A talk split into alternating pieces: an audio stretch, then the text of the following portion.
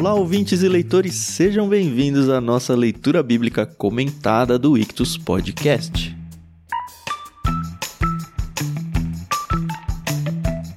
Eu sou o Thiago André Monteiro, arroba vulgutan, e como de costume, estou aqui com a Carol Simão e o Thiago Moreira para a gente fazer a leitura e os comentários do capítulo 15 do livro de Lucas. Como se fosse uma grande novidade, né? Mas é sempre muito bom estar com vocês. Bom dia para vocês. Bom dia, é pra gente se sentir especial, acolhido, entendeu? A gente hoje vai ver uma das parábolas, eu acho que mais conhecidas, né, da Bíblia. E é, vai ser muito legal. Bom dia, pessoal. Muito bom estar com vocês de novo. Lucas 15 é um capítulo muito especial, com três parábolas aí, que na verdade formam quase uma só, mas que vai ser bem interessante conversar sobre isso com vocês. A gente fez a divisão aqui em três, Apesar de que daria para fazer a divisão em um só, se a gente quisesse, ou em dois. Mas como são três parábolas, as duas primeiras muito curtinhas, mas são três, a gente vai fazer a leitura de uma de cada vez. A primeira leitura vai ser feita pela Carol, a segunda eu e o Thiago, que tem uma voz melhor de locução, vai fazer a terceira. A gente agradece, como sempre, a Mundo Cristão por emprestar pra gente a NVT para fazer a leitura do nosso projeto aqui. E agradece a Maria Lídia por emprestar pra gente a trilha sonora que vocês ouvem ao fundo, Inspiração em Três Tons é o nome do álbum dela. Como diz os personagens do Toy Story, né? Serei eternamente grato.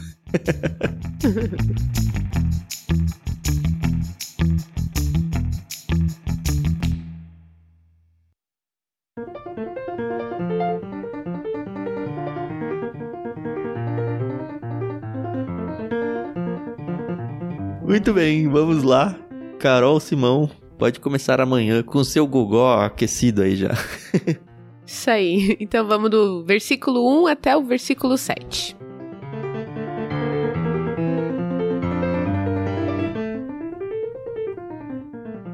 Cobradores de impostos e outros pecadores vinham ouvir Jesus ensinar. Os fariseus e mestres da lei o criticavam, dizendo: Ele se reúne com pecadores e até come com eles. Então Jesus lhes contou esta parábola: Se um homem tiver cem ovelhas e uma delas se perder, o que acham que ele fará? Não deixará as outras noventa e nove no pasto e buscará a perdida até encontrá-la? E quando a encontrar, ele a carregará alegremente nos ombros e a levará para casa. Quando chegar, reunirá os amigos e vizinhos e dirá: Alegrem-se comigo, pois encontrei minha ovelha perdida. Da mesma forma, há mais alegria no céu por causa do pecador perdido que se arrepende do que por 99 justos que não precisam se arrepender.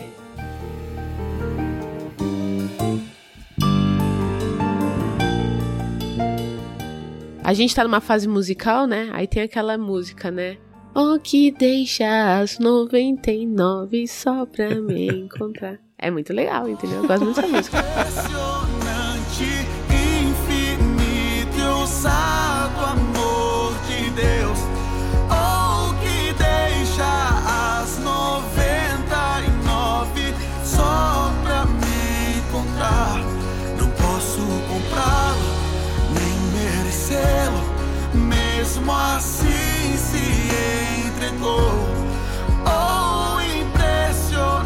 sabe que quando você dá referência de música para o cara leigo aqui que não conhece nada, você tem que dizer de quem é, senão depois não acho mais para pôr na inserção do podcast aqui, né?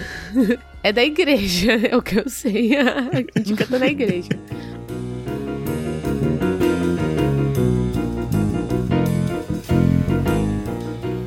Vamos lá, me expliquem aí. Vamos começar. Logo o versículo. Ah, que fácil, né? É lógico, né? Eu tô aqui para cumprir esse papel. Cobradores de impostos e outros pecadores. É, porque os cobradores de impostos eram pecadores, né? Então eram além deles outros. Mas a brincadeira tá aí, mas era como eles viam na época, né? A gente já viu aí o quanto foi chocante até Jesus comendo com cobradores de impostos. A gente não pode esquecer que o, o Levi, né? O Mateus, é um cobrador de impostos. Uhum. Ah, não é nada surpreendente, né? Jesus estar no meio dos pecadores ali pra gente, né? Sim. Tá acostumado com a leitura. Mas eu acho que continua chocando toda a galera lá que seguia Jesus e eram os judeus ali, né? Então vai causar de novo. Mas todos os capítulos Jesus causa. É, eu acho que a confusão e a pergunta da Carol é porque hoje nós temos muito claro na nossa teologia bíblica completa, né, do Novo Testamento, que todos são pecadores.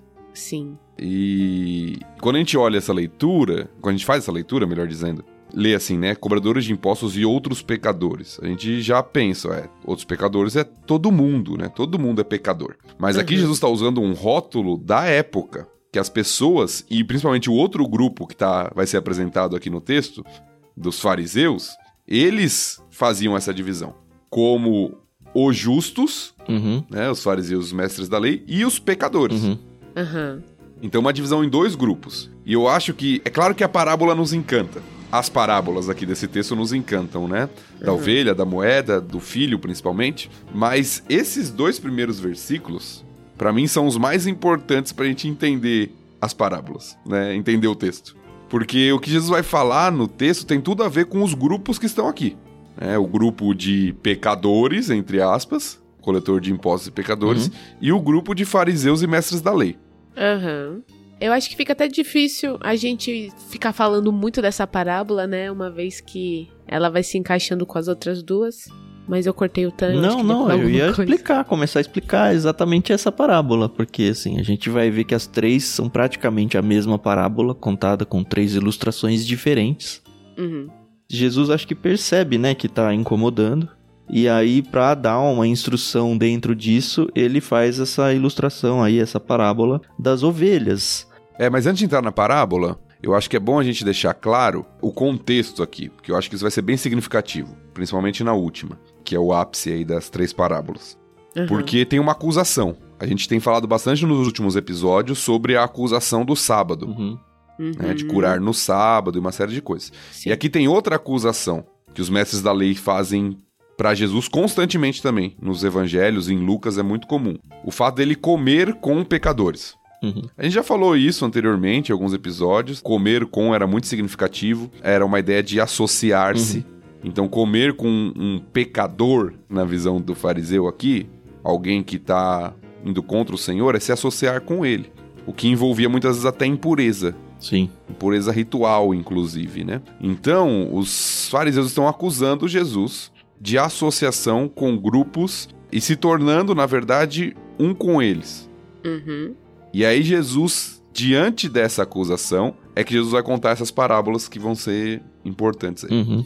Eu acho que um paralelo que talvez faça sentido pra gente hoje em dia, vai, seria como se um líder religioso nosso aí se envolvesse, e não só no envolvimento de ir lá falar com as pessoas, né, mas no caso Jesus é o que tá fazendo, mas se envolvesse de estar realmente muito próximo de drogados ou de presidiários de alta periculosidade, pessoas que, sei lá, entrar no meio da Cracolândia ou entrar no meio de um prostíbulo ou ir no meio da parada gay, sei lá. Coisas que normalmente nós cristãos olharíamos e falar, nossa, mas por que, que você tá indo nesse meio? Óbvio que seria uma pergunta até que revelaria muito do erro do coração das pessoas que estão criticando. Mas é o que os fariseus estão fazendo aqui. Eles estão criticando porque eles se acham superiores. E essa ralé aí vai ficar junto com a gente. Eles não têm parte na herança de Abraão, sabe? Não tem nada disso. E aí Jesus realmente choca. Acho que tem muito paralelo com o texto que a gente já viu, onde ele fala: olha, eu não vim para os sãos, eu vim para os doentes. Eu preciso estar no meio dessas pessoas. São elas que precisam ser resgatadas. Se você acha que, olha, eles são pecadores, né? E acho que esses pecadores aqui, o termo é tão mais carregado do que simplesmente nós hoje dizermos, ah, eles são pecadores. É um pecadores bem, bem sujo aqui, eu acho. E aí a gente vê Jesus indo atrás dessas pessoas que estão perdidas mesmo. Que justamente é a parábola, né? Uhum. Assim, primeiro, algumas coisas que me vêm à mente. E coisas erradas, tá? Já vou deixar desde de cedo. Mas me vem quando eu leio essa parábola. A primeira, pô, ele tinha 100 ovelhas. Uma se perdeu, como que ele larga 99? Ele vai perder do resto para ir atrás de uma. Mas os pastores andavam em grupos, né? Então, provavelmente as outras que estavam controladas ali estavam sendo cuidadas por outras pessoas, né? Sim, e além disso, o texto destaca que ele deixa as 99 no pasto. Isso. Então não é um abandono das outras, Uhum. mas elas estão sob Uhum. cuidado e ele vai atrás da Elas que estão em se perdeu, né? segurança, Uhum. né? Sim. E a segunda é quase uma piada, né? Porque, enfim, ele vai atrás dessa uma e quando chegar, reunirá os amigos, os vizinhos e dirá: Alegrem-se comigo, pois encontrei minha ovelha perdida. E aí eu já penso em churrasco, não tem como. Né? Foi lá buscar, achou, agora vamos matar ela e fazer um churrasquinho com ela. Tá, por que, que eu vou. Nunca pensou isso, cara? Nem tinha pensado que ele matou a ovelha Ué, pra o fazer o churrasco banquete, demanda não. um animal, né? Pois Até é. porque na terceira parábola a gente vai ver que o pai, quando recebe o filho pródigo, ele dá um churrasco do melhor animal que ele tem, assim. É. Aqui fala só vamos festejar e não fala como, né? Mas, enfim. É um negócio que sempre que eu leio eu falo, poxa, maior trabalho pra conseguir uma ovelha e aí conseguiu, achou, vamos sacrificar ela aqui, né? Ou pegar outra. Ó, salvei essa, deixa eu pegar uma das outras 99 e fazer um churrasquinho. Vai ver, foi por isso que Jesus complementou aí, falando a mesma parábola com a dracma Pode e depois ser. com o filho. Se bem que a dracma ela chama também as pessoas pra festejar e gasta pra montar uma festa, né? mas ok. Ignorem, tá bom? Só ignorem, porque eu tô totalmente estragando a ilustração e a parábola de Jesus, mas a questão aqui, vamos voltar pra parte séria, né? é esse negócio de uma pessoa importa, sabe? Você Sim, é sim. importante. Eu não gosto muito desse discurso. Tem até músicas e hinos que cantam na igreja. Você é importante pra Deus, aquela coisa de exaltar o eu, sabe? Eu acho muito perigoso isso. Eu acho que quando a gente tá em louvor, a gente tem que exaltar o nome do Senhor, não o nome do Aham. ser humano. Mas nesse sentido aqui, o que Jesus está ensinando é que, olha, não importa quem é. Não importa se aquela ovelha, ele nem fala isso, né? Se era uma ovelha branca malhada, uma ovelha negra. Não importa se era uma ovelha machucada ou uma ovelha. É uma ovelha. E ela precisa do seu pastor. Então qualquer pessoa, seja ela qual for, seja qual for o pano de fundo, o resultado de vida dela, quão fundo for o pecado dela, porque lembra, a gente está comparando com pecadores aqui. Não importa. Jesus tem poder e tem principalmente interesse em ir atrás de uma pessoa só, mesmo que tenham 99 ali atrás que estão de boa, porque elas estão bem cuidadas, elas estão bem religiosamente falando, elas estão bem com Cristo. É mais importante para Deus ir atrás dessa uma que se perdeu. Esse que é o princípio maior. Uhum. E uma questão interessante, por isso que eu destaquei no começo, é tentar fazer a ligação do que, que Jesus está querendo ensinar. Uhum. Por isso que a introdução, os primeiros dois versículos são muito importantes. A ovelha perdida, na história, é a representação daqueles que são vistos como os pecadores e coletores de impostos lá nos primeiros dois versículos. Uhum. Jesus está sendo acusado de comer com eles. Então, na parábola, a representação é: Jesus é o pastor que, em vez de ficar com as 99, que seriam, entre aspas, os fariseus e mestres da lei, Uhum. Que se consideram justos, ele sai desse grupo e vai atrás daquela que está perdido. Enquanto o grupo olha para aquela ovelha perdida, a gente usa até essa expressão até hoje, né, de maneira negativa, é a ovelha desgarrada. Aquela que está perdida, o pastor vai atrás, em vez de simplesmente falar: não, ela foi porque ela quis, ela foi por esse caminho, então ela vai sofrer as consequências desse caminho. Não, o pastor vai em busca dessa ovelha que está perdida Uhum. Aham. todo o comparativo, eu sei que a progressão vai aumentando, né? Ou diminuindo em proporção, porque aqui a gente tem uma ovelha perdida para 100. Na da moeda a gente vai ter um para 10. É E na verdade. do filho você vai ter um para 1. Tem significado É. isso? Eu acho que tem. Eu nunca pensei isso, mas interessante. É verdade.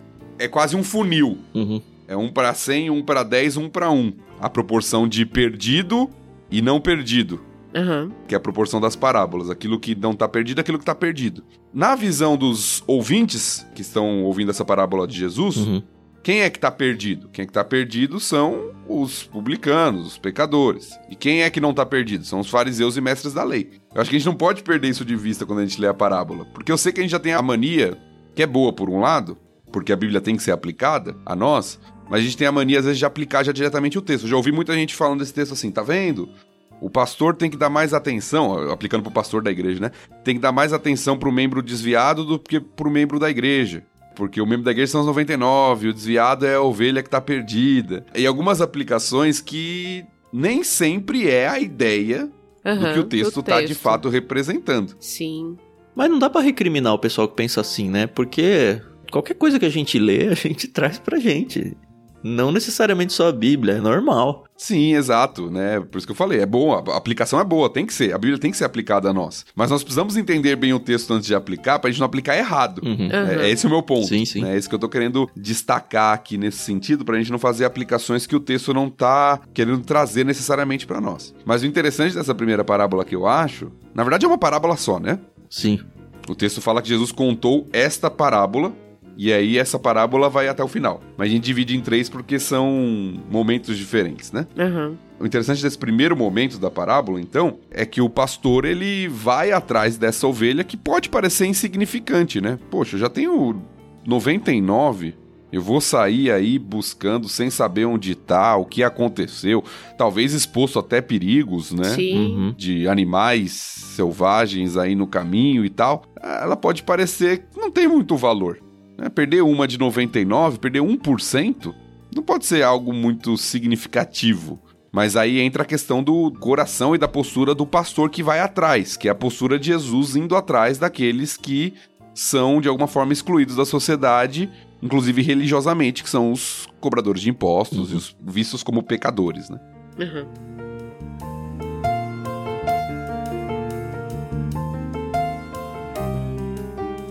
É interessante ver o finalzinho, verso 7, essa comparação de alegria no céu, né? E a gente vai falar um pouco sobre inveja e tudo, principalmente na terceira história, mas é muito impressionante pensar, né, que há mais alegria no céu por causa do pecador perdido que se arrepende do que por 99 justos que não precisam se arrepender. Ah, cara, eu acho que a, a conta de Deus é diferente da nossa, sabe? A economia de Deus é diferente da nossa. E isso é surpreendente. Eu vejo uma ironia aqui. É mesmo? Por quê? É, apesar da gente achar que ironia é sempre pecaminosa, eu vejo uma ironia santa de Jesus aqui. Nessa afirmação. 99 justos que não precisam se arrepender são de fato justos e salvos? É, então, porque a Né? comparação com as pessoas aqui é os judeus, né? Os líderes religiosos, né? Os fariseus e mestres da lei, que Isso. estavam lá nos primeiros versículos introdutórios. Eu acho que há mais alegria no céu para um pecador que se arrepende do que para 99 justos que não precisam se arrepender, porque os 99 justos que não precisam se arrepender, na verdade, não são salvos. Faz sentido. Eles acham que são salvos, eles acham que são justos, eles acham que não precisam de arrependimento. Então é um em cem que se salvou, o resto ainda tá perdido, é isso? Exatamente. Legal. Exatamente. Eu acho que essa é a ironia da parábola, das parábolas. Porque lá na última, quando a gente vai chegar, Uhum. o filho mais velho é a representação exata do fariseu. A gente vai chegar lá no final. Mas aqui também é. Os 99 justos são aqueles que se acham justos e acham que não precisam de arrependimento. E é pra eles que Jesus está contando essa parábola. Entendi. No final, é aquela inversão. Quem entra no céu, né? Quem entra no reino, quem entra no banquete, é o um que estava perdido e por estar perdido reconheceu isso e se arrependeu. Uhum. Os 99 não acham que estão perdidos, se acham justos e não se arrependem. Então eu acho que tem uma ironia aqui entre os personagens. Jesus, novamente, naquela fala que você falou, tá? Jesus está indo atrás daqueles que sabem que precisam. Uhum. São os doentes. Uhum. Aqueles que já se acham sãos, eles não buscam um médico. Aqueles que já se acham justos, eles não buscam o Senhor. É o problema dos fariseus Sim. o tempo inteiro. Eles estão perto de Jesus, mas eles não reconhecem Jesus. Uhum. Por quê? Porque eles acham que não tem problema. É, se você for ver, o que me espantou foi a interpretação de novo, como você sugeriu, de ficar pensando, ah, alguém que saiu da igreja e os outros que estão seguros ali na igreja. Mas talvez quem esteja dentro da igreja não esteja seguro, né? no sentido de que cada um responde pela sua fé, né? Pode ser que você esteja ali dentro da igreja, mas na verdade você não tem um compromisso de verdade com Deus. Você só tá lá. Uhum. Nesse sentido, a aplicação seria válida, É, né? exato. Que legal. Mas agora é a minha interpretação, tá? Não, mas Ah, ela sim, faz não, muito sentido pelo contexto, sentido. né? Porque ele tá sendo É. dito para os fariseus ali, né? Eu acho que, como você bem falou, é uma parábola só, né? E quando você falou isso, eu fui olhar o texto, a gente ainda vai ler, mas a gente começa o verso 8, que é a próxima leitura, com ou suponhamos que, ou seja, Jesus continua a falar dele. E o início da parábola do filho pródigo no 11 é Jesus continuou. Então, de fato, Isso. é uma história só, né? Contada em três ilustrações. É uma lição só, né? Exato. Pra mim, essa é uma das chaves pra interpretar parábola. Uhum. tá? Só um parêntese aqui pra você que tá nos ouvindo e, e gosta da parte de interpretação bíblica. Às vezes as pessoas elas criam muitos significados nas parábolas por ser uma história e às vezes quer pegar cada detalhe e dar um significado especial e aí começa a inventar um monte de coisa em cima das parábolas, né? Para mim, uma das chaves para interpretar a parábola é entender para quem Jesus está contando, porque Jesus está querendo trazer uma lição. Uhum. Uhum. Por isso que eu acho aqueles dois primeiros versículos fundamentais para entender essa parábola em três partes. Jesus está falando para dois grupos. Um grupo que é considerado como pecador e outro grupo que é considerado como justo. Uhum. E todas as parábolas vão caminhar nesse sentido, desse contraste. De um que se acha, principalmente a última, que é o ápice, né? De um que se acha justo Uhum. e do outro que se vê como pecador. Entendi.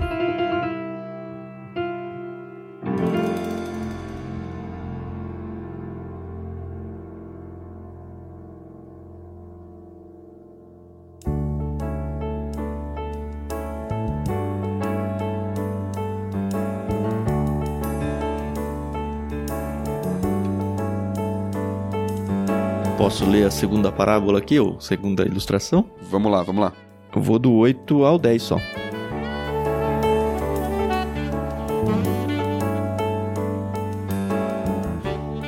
Ou suponhamos que uma mulher tenha 10 moedas de prata e perca uma.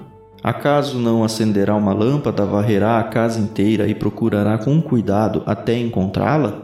E quando a encontrar, reunirá as amigas e vizinhas e dirá: Alegrem-se comigo, pois encontrei a minha moeda perdida. Da mesma forma, a alegria na presença dos anjos de Deus quando um único pecador se arrepende.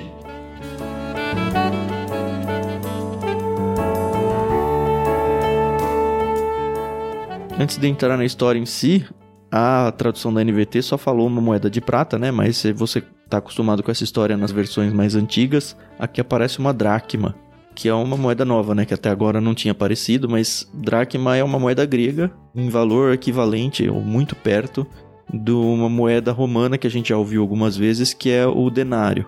Então é basicamente o valor de um dia de trabalhador braçal que ela perdeu. E acho que o contexto também doméstico faz sentido a gente explicar um pouco.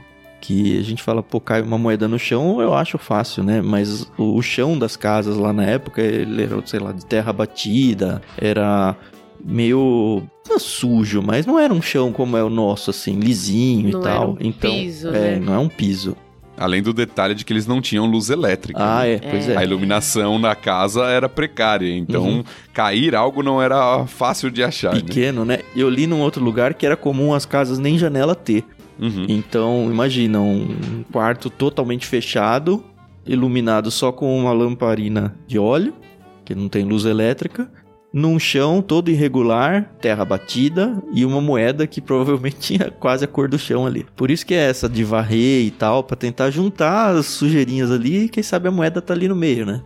Aí Uhum. trazendo vocês aí com a gente pra esse cenário, eu acho que fica mais impactante, vai imaginar alguém realmente procurando alguma coisa nesse chão.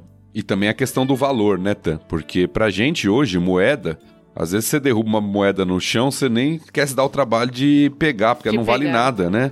É. Antigamente você ia na doceria com moeda e você comprava um monte de bala. Uhum. Hoje em dia, você, né, com uma moeda você não compra literalmente nada, né? É, era só a moeda é. que eles tinham lá, né? Não tinha nota igual a gente tem hoje. Exatamente, não tinha nota, era, tinha algo muito mais de valor do que pra nós hoje uma moeda. Sim.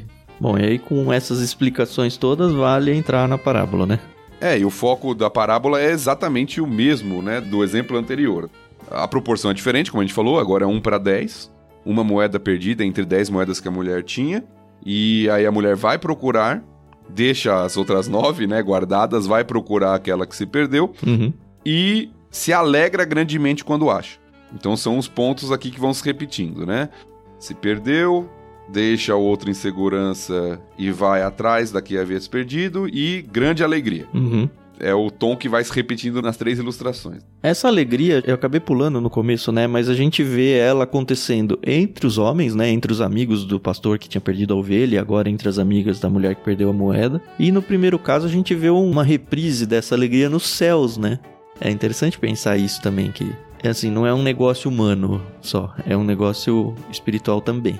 Sim, nessa segunda também fala alegria na presença dos anjos de Deus quando o único pecador Isso, se arrepende. Exato. É, acho que não tem muito a falar mais nisso, né? Só um detalhe, né? Novamente, tenta imaginar a cena anterior. Jesus está sendo recriminado, condenado, acusado por estar em uma celebração, em um banquete com pecadores. Se alegrando, né? Exatamente, se alegrando. Uhum. Se alegrando com os pecadores. Olha que Jesus está mostrando, ó. Há uma celebração, há uma grande festa no céu quando um pecador se arrepende. Eu tô dentro dessa celebração. Na verdade, vocês querem me tirar, mas vocês deveriam estar dentro dessa celebração também. Uhum. Uhum. Que vai ser, a gente vai chegar, vai ler agora, mas vai ser o grande final, o grande finale da ilustração Uhum. no filho pródigo. O filho mais velho não quer entrar na festa. É. Não quer participar da alegria de um pecador arrependido. Por quê? Porque ele se acha justo Sim. e acha injusto que o outro seja perdoado, porque ele se baseia na sua própria justiça e o Uhum. outro fez um monte de coisa errada. Eu já tive muitos problemas com essa parábola. Muitos, muitos mesmo. Assim, e pessoais, porque a gente nem leu ainda, mas por muito tempo eu concordei com o irmão mais velho. Porque eu falava, cara, Eu que É, tô o outro aqui, foi, domingo a gastou domingo, dinheiro, né? Filha de é. pastor. Mas é, é complicado, né? Porque, bom, a gente vai falar mais disso aí depois da leitura. é, a gente vai falar, mas só para não perder o gancho. Uhum. Nós trabalhamos com um senso de justiça própria. Uhum. E isso é muito perigoso dentro da religiosidade. Por Sim. quê? Porque o que o Tan falou, não, eu tô lá todo domingo, e aí eu começo a pensar que eu mereço. É. É. É, eu sou melhor do que aquele que tá fora. E eu esqueço que tudo é graça, que tudo é recebido. Uhum. Mas eu começo a me ver como superior. Uhum. E aí, ah, legal, é, pô, alguém se converteu, eu me alegro. Mas aquela pessoa ser vista como no mesmo nível que eu, isso me incomoda. É. Uhum. Entende? Sim. Por sim. causa do nosso senso de justiça, de mérito. Não, como se eu merecesse algo diante de Deus. Por quê? Porque eu tô todo domingo lá, se a pessoa acabou de chegar. Exato. É, exatamente. Entende?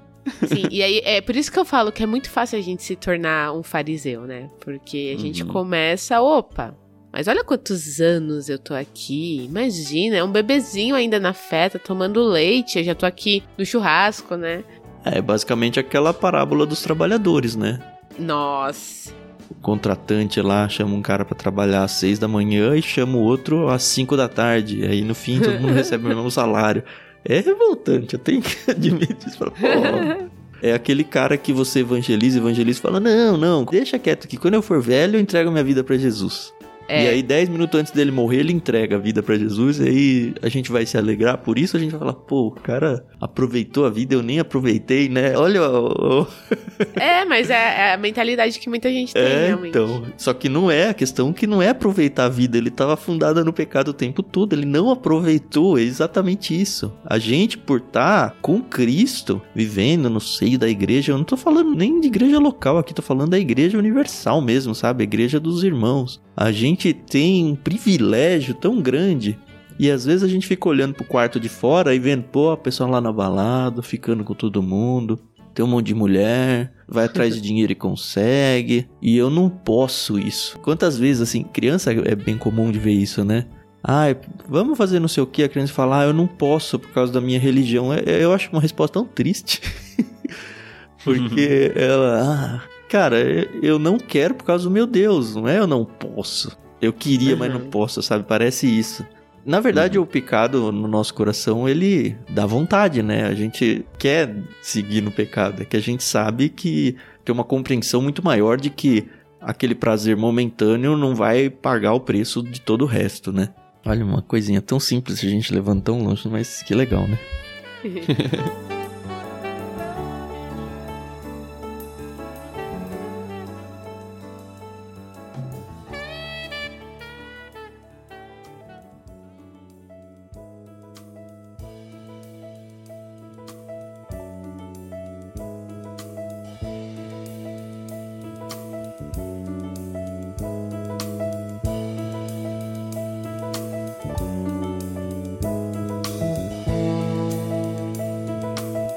Vamos lá, vamos pro ápice então aqui da parábola, que é conhecida como a parábola do filho pródigo, né?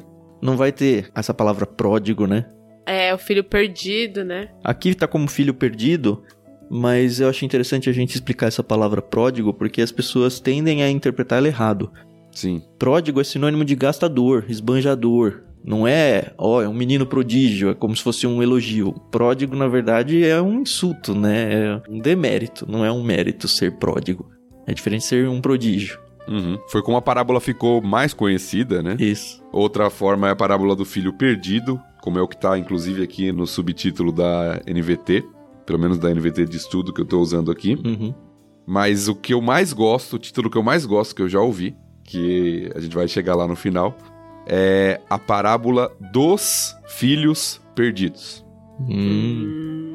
É, porque assim, a história é do filho que se perdeu, mas o personagem principal é o filho mais velho, né? É, e os dois estão perdidos. É. Um tem consciência disso e o outro não. Essa é a questão. Sim, sim. Mas vamos lá.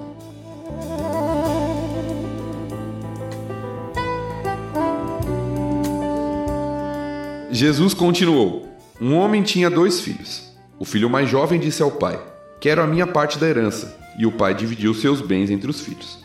Alguns dias depois, o filho mais jovem arrumou suas coisas e se mudou para uma terra distante, onde desperdiçou tudo o que tinha por viver de forma desregrada. Quando seu dinheiro acabou, uma grande fome se espalhou pela terra e ele começou a passar necessidade.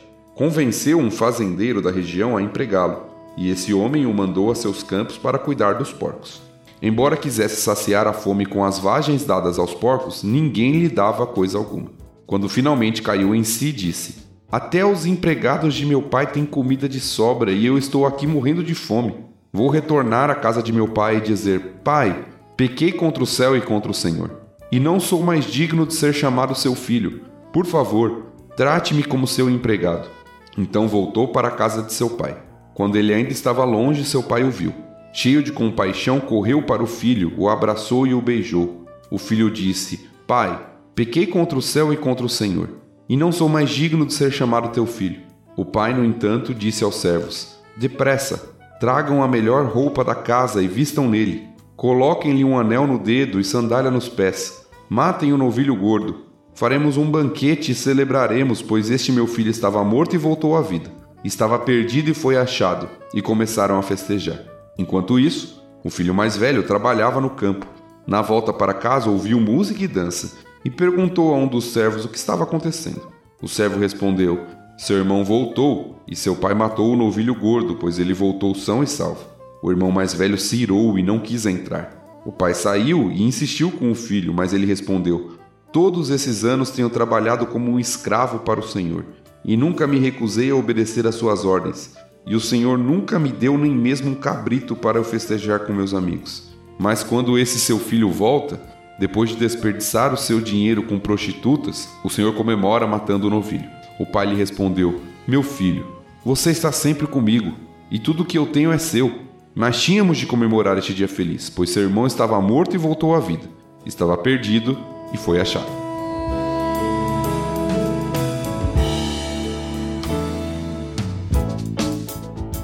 De novo tem a parte técnica, né, que a gente tem que explicar um pouco. É, não sei se é técnica, mas alguns detalhes que não são talvez tão naturais pra gente quanto para o ouvinte original. Coisas como, por exemplo, ele ter ido cuidar de porcos, a gente já falou algumas vezes, né? Porcos são animais imundos para os judeus, então é um trabalho muito, muito humilhante ter que cuidar de porcos. O fato dele querer a comida, isso eu li num outro livro, o fato dele querer a comida dos porcos, ele sabia que o que era dado aos porcos dava indigestão para o ser humano.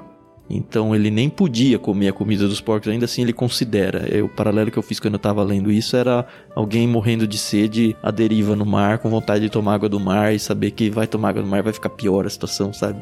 Algumas coisas nesse sentido aí que eu queria trazer antes da gente entrar para não estragar a brincadeira. Ai, você já viu a comida de porco? Já vi, não sei se era igual lá, né? Mas já via. Né? É, também não sei, mas a, a minha avó, ela tem. A minha avó, por parte de mãe, ela tem uma criação de porcos. Uhum. E, gente, meu Deus, é tipo, ai, eu não sei se é assim em todo lugar, mas onde a minha avó mora, eles juntam assim os restos de alimentos durante alguns dias. Ah, e, meu, ai, é horrível, é horrível, entendeu? O cheiro é ruim, o aspecto é ruim. Nossa, olha, fala sério. É, mas eu acho que a conotação é essa mesmo, Carol. Mesmo seja o mesmo tipo de alimento dos nossos dias, é um alimento específico que eles tinham lá, mas é, lembra que Jesus está dando uma ilustração, uma parábola. E a ilustração Sim, sim. tá querendo mostrar que esse cara aqui chegou literalmente no que a gente chama do fundo do poço. No fundo do poço. Ou É. seja, ele não tem Não condições tem mais nada. de comer a pior comida que um judeu poderia comer, que é a comida do animal impuro. Enquanto eu tava estudando esse capítulo, eu achei um site. E no site, o rapaz que postou aqui um estudo, ele citou seis coisas que a gente pode perceber na parábola do filho pródigo. E eu gostei bastante delas, porque encaixa direitinho, né? Então, a primeira é que Deus é bom, ele não priva a nossa liberdade de escolha, né? Então, o filho mais novo teve essa possibilidade, né? O pai dele permitiu. A terceira é que nós vamos arcar com as consequências das nossas escolhas. Então a gente pode ver isso na vida Uhum. do rapaz. A quarta é que enquanto há vida, há tempo para arrependimento. O que é fantástico, né? E dá um, um senhor alívio aí no nosso coração. A quinta é que Deus, ele nos recebe de volta. E a sexta é que podemos estar na casa de Deus e não sermos satisfeitos com ele, né? É um belo resumo mesmo.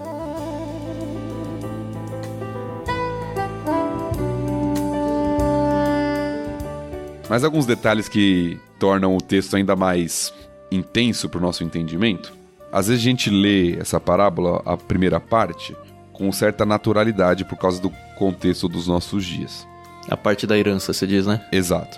Um filho pedir a parte da herança pro pai era mais ou menos desejar a morte do pai. Uhum. Por onde eu pesquisei não era nem mais ou menos, era isso, né? E é. interessante que ele é o filho mais novo, então ele nem é o preferido na questão da herança, né? É o mais Da velho que herança, tem é. porção dobrada e tal. Exato. Mas é basicamente uma pessoa falando, olha, Deus morreu pra mim, porque o pai é o paralelo de Deus aqui, né? Sim. E aquela questão, olha, o que acontecia na sociedade antiga? Quando o pai ia ficando velho, o filho cuidava. O filho tá falando, olha, eu não quero cuidar de você na sua velhice, eu quero o seu dinheiro, eu quero o que pertence a mim por direito, mas eu não quero cuidar de você na sua velhice, eu quero viver a minha vida. Então ele deseja que o pai morra para que ele seja livre para viver a sua vida. Como o pai não morreu ainda, ele tá pedindo uma antecipação disso. Aham. E o mais natural seria o pai não dar, né? Exatamente. Mas ele dá. Interessante. Não só não dá, como castigar o filho, porque isso era um insulto. Era um insulto. E, surpreendentemente, o pai dá. Uhum. Não tem nenhum diálogo, um debate, né? O pai dá, simplesmente dá. E aí o filho vai, né? Sai e, e gasta aquele dinheiro, né? Bom, o fato é que o filho se torna um pródigo, né? Um gastador, ele esbanja tudo como a gente já imaginava mesmo. Uhum. E se dá muito, muito, muito mal, como a gente falou, dele ter que trabalhar, não só trabalhar com animais impuros, mas dele tá lá junto, né? E aí quando ele cai em si, é interessante isso. Quando ele cai em si, olha só o, o discurso que ele ensaia para si próprio primeiro, né? Pai, pequei contra o céu e contra o Senhor e não sou mais digno de ser chamado seu filho. Por favor, trate-me como seu empregado. E quando ele chega diante do pai, ele diz: Pai, pequei contra o céu e contra o Senhor e não sou mais digno de ser chamado seu filho. E ele não termina. Ele não fala, me trata como seu servo. A impressão que dá aqui é que o pai interrompeu ele imediatamente. Tem um- uma ideia aqui de que o pai foi correndo até ele. E a gente já viu quando a gente passou em Gênesis que um patriarca correr é humilhante também. Mas É, aparentemente o pai faz isso. Ele corre, ele abraça o filho e ele interrompe o filho porque fala: "Ó, você não precisa nem pedir o seu perdão por completo, sabe? Você já tá perdoado. É muito lindo quando a gente traz isso pra Deus. É verdade. Tem uma música, inclusive, do Stênio Márcios, que chama Fim de Tarde no Portão, que é bem legal, que fala dessa. Imagina, tenta imaginar essa parábola do pai toda tarde esperando o filho voltar no portão. E aí, quando vê o filho, corre ao, ao encontro dele e tal. Mas um dia aconteceu e o moço retornou mendigo. O pai depressa correu e abraçou o filho tão querido. Tragam roupas e o anel, calcem logo os seus pés, milagre. Vinho do melhor tonel. Tanta alegria em mim não cabe. O seu amor é tão forte, mais que o inferno e a morte são torrentes que arrebentam o chão. Mais fácil secar os mares, apagar a estrela Antares, que arrancar o amor do seu coração. Fim de tarde, está deserto o portão.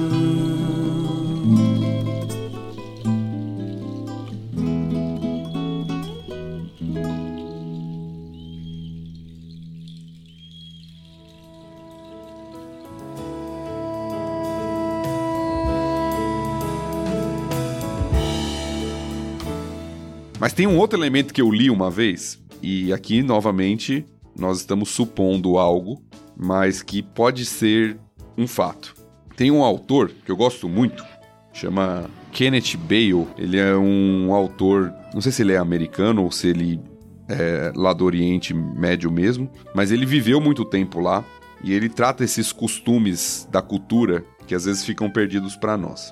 E ao comentar essa parábola, ele fala que o ato do pai de correr ao filho, além de ser uma questão que não era comum, né, era até considerado como uma desonra para um senhor, um senhor, um dono não, de posses não corria, quem fazia isso Uhum. era o servo, por isso que ele precisava Uhum. estar sempre cingido, né, para correr, para ter habilidade, mobilidade, né? Tinha uma questão de proteção aqui. Por quê? O que ele alega é que quando o filho sai com a herança sem o pai ter morrido, aquilo foi um insulto pro pai, mas também foi um insulto para a comunidade Hum, pro clã, né? Para aqueles que viviam em- ao redor ali ao comum. E o filho voltar, tendo gastado tudo que era do pai, ele poderia ser de alguma forma julgado pela própria comunidade ali. Então Sim, o ato do sim. pai correr até ele é um ato de amor, mas também é um ato de que a comunidade veja que aquele filho tá perdoado. que legal. Que aí tá bem descrito no discurso que o Tan falou. O, o pai nem deixa o filho terminar o discurso. O pai já fala, ó, já traz a melhor roupa, traz o melhor animal, porque hoje é dia de celebração, hoje é dia de festa, né? Um filho que Uhum. tava morto, perdido, mas que reviveu, que foi achado.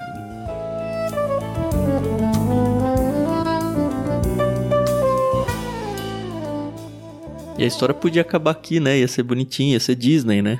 Mas não Né? acaba aqui.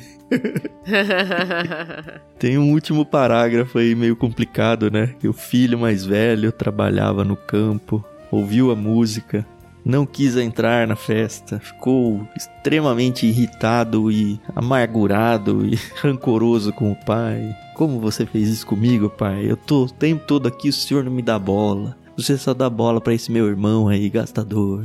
É uma cena bem familiar, viu? Em vários contextos de Muito, família. nossa. Ele também se torna um filho pródigo, né? No coração, É, né? Ele exato. também começa, né, a querer esbanjar. Ah, eu tô aqui, o senhor não me valoriza, né? Tá, eu também sou importante. Mas, assim, eu sei que vocês vão falar bastante, mas pra mim, a atitude do pai, ela é fantástica, né? Com todo amor, todo carinho. Ele fala: Não, meu filho, tudo que é meu é seu. Nossa, isso. Isso é, assim, arrebatador, entendeu? A gente fica Uhum. todo arrepiado. Que é, é, é Deus mesmo, né? Falando Sim. com a gente. É interessante ter um outro detalhe, né? O Tan pegou um detalhe de que o filho que volta não termina o discurso que ele tinha ensaiado.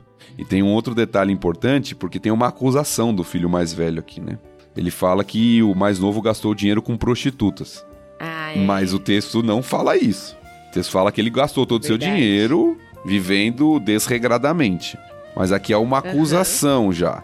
É uma suposição. Ele gastou esse dinheiro com prostitutas, ou seja, ele tá já colocando algo que ele tá supondo sobre o filho mais novo, né? Sobre o irmão dele. Uhum. Que na verdade ele não considera mais como irmão, isso é outro detalhe. Ah.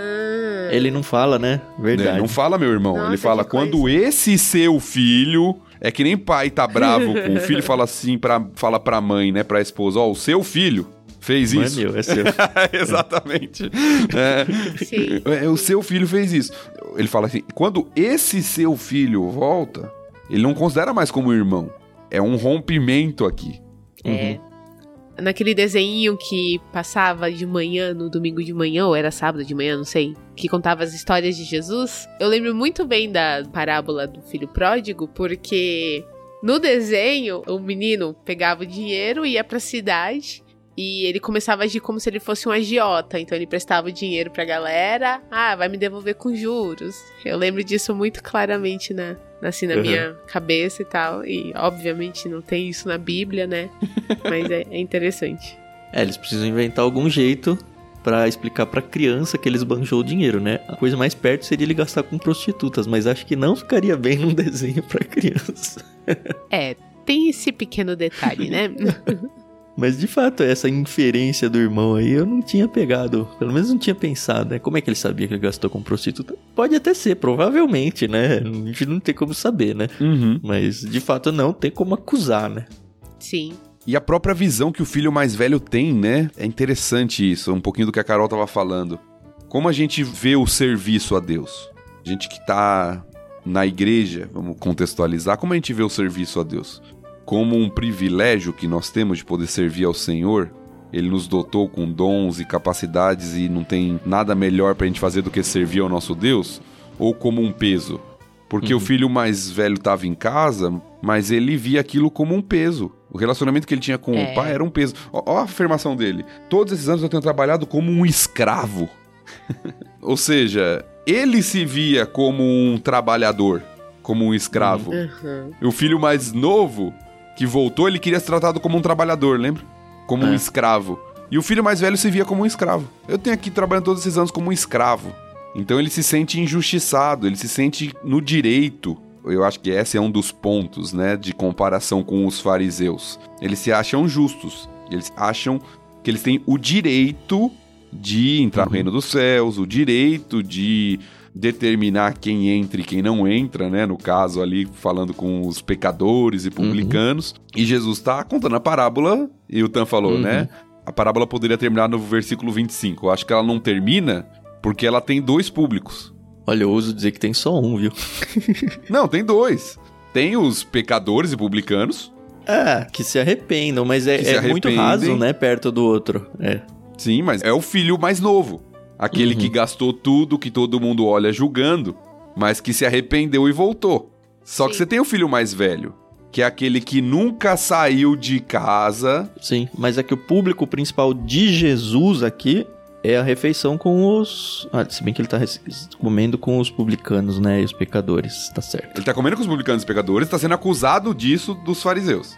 Uhum. Os fariseus são aqueles que, entre aspas, nunca saíram de casa, ou seja, as pessoas olham e não tem uma coisa para acusá-los, né, de pecador. Todo o peso da lei e por causa do peso da lei eu tenho esse direito.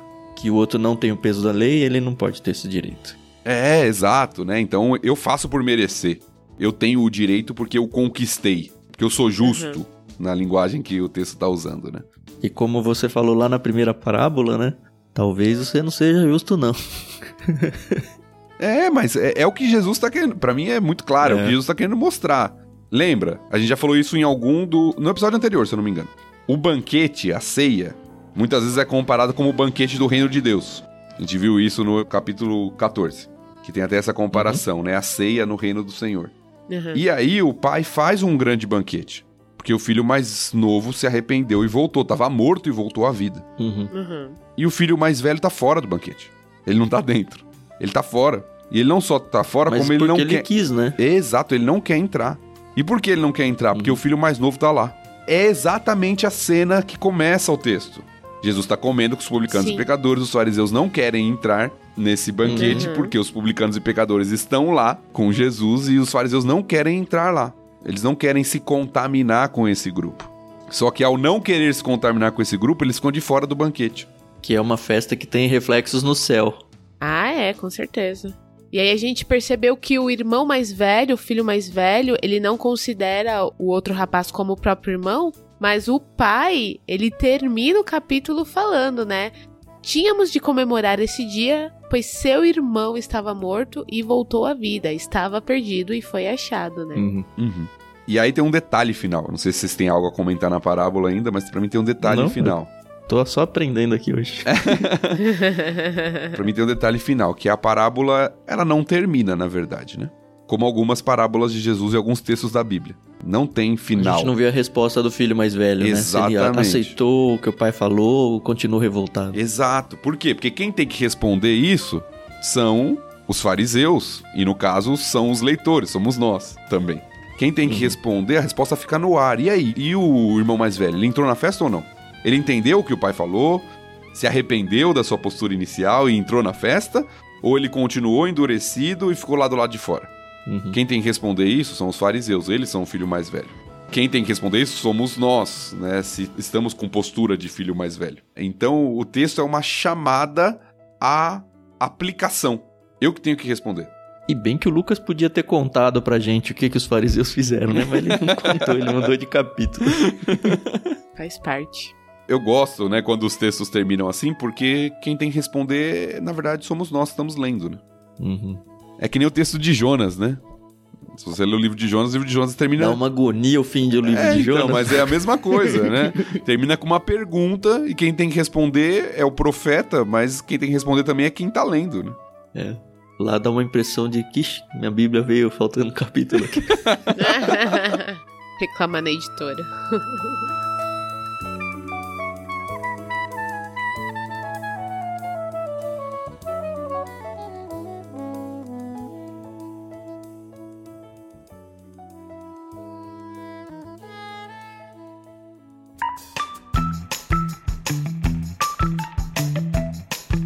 Muito bom, muito bom. Uma delícia esse episódio.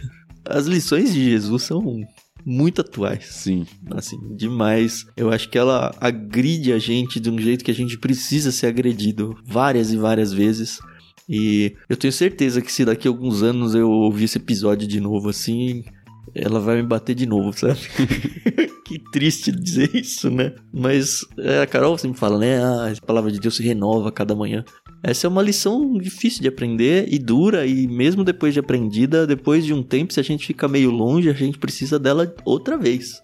Então, que bom que a gente teve a oportunidade de ter esse momento aqui com vocês. Eu espero que faça muita diferença, que faça vocês pensarem ao longo dessa semana nas coisas que vocês precisam mudar na vida, no jeito que vocês olham para as pessoas, no jeito que você olha para sua igreja local, como você tem atuado na sua igreja local, qual é o seu objetivo, qual é o seu humor, qual é o jeito de enxergar o seu trabalho para Cristo. Tem tanta lição, né? Tanta coisa. É isso. Semana que vem a gente volta. Conheçam lá o nosso canal no Telegram. Você já sabe, né? t.me barra leitura bíblica comentada. Na descrição do programa a gente também tem o link para o nosso canal do Discord, onde a gente tem feito várias leituras coletivas. A gente está transmitindo as gravações do LBC e sempre que pode de outros podcasts também. Então, de repente, você tem a oportunidade de ver a gente gravando ao vivo, interagir no chat. O pessoal aqui que tá junto com a gente, obrigado por estar com a gente. A gente não fica fazendo intromissões no episódio para não atrapalhar depois a edição e a continuidade, mas tem sido muito bom ver os comentários que vocês têm escrito aqui do lado. Eu acho que engrandece ainda mais, dá até uns insights pra gente trazer aqui pro áudio. Enfim, é só para vocês terem ideia de que a experiência pode ser ainda mais imersiva do que simplesmente ouvir um podcast. Depende de vocês. A gente tá dando todas as ferramentas aí. E eu espero realmente que essa lição seja aprendida por mim, por vocês todos aí. Amém. Mais uma vez, obrigado pela audição. Obrigado, Carol. Obrigado, Thiago. Vocês são demais, demais mesmo. Semana que vem a gente volta. Tchau, tchau. É isso aí, pessoal. É sempre muito bom aprender com vocês, ler a palavra de Deus, comentar. É muito gostoso. Então, obrigada aí pela paciência, audiência. E a gente se ouve no próximo episódio. Até mais. Até mais, pessoal. Muito bom estar com vocês de novo. Um capítulo realmente muito gostoso e muito desafiador para nós. Espero, como o Tan falou, que isso faça parte das nossas reflexões, das nossas avaliações semanais e a gente possa crescer com tudo isso. Deus te abençoe.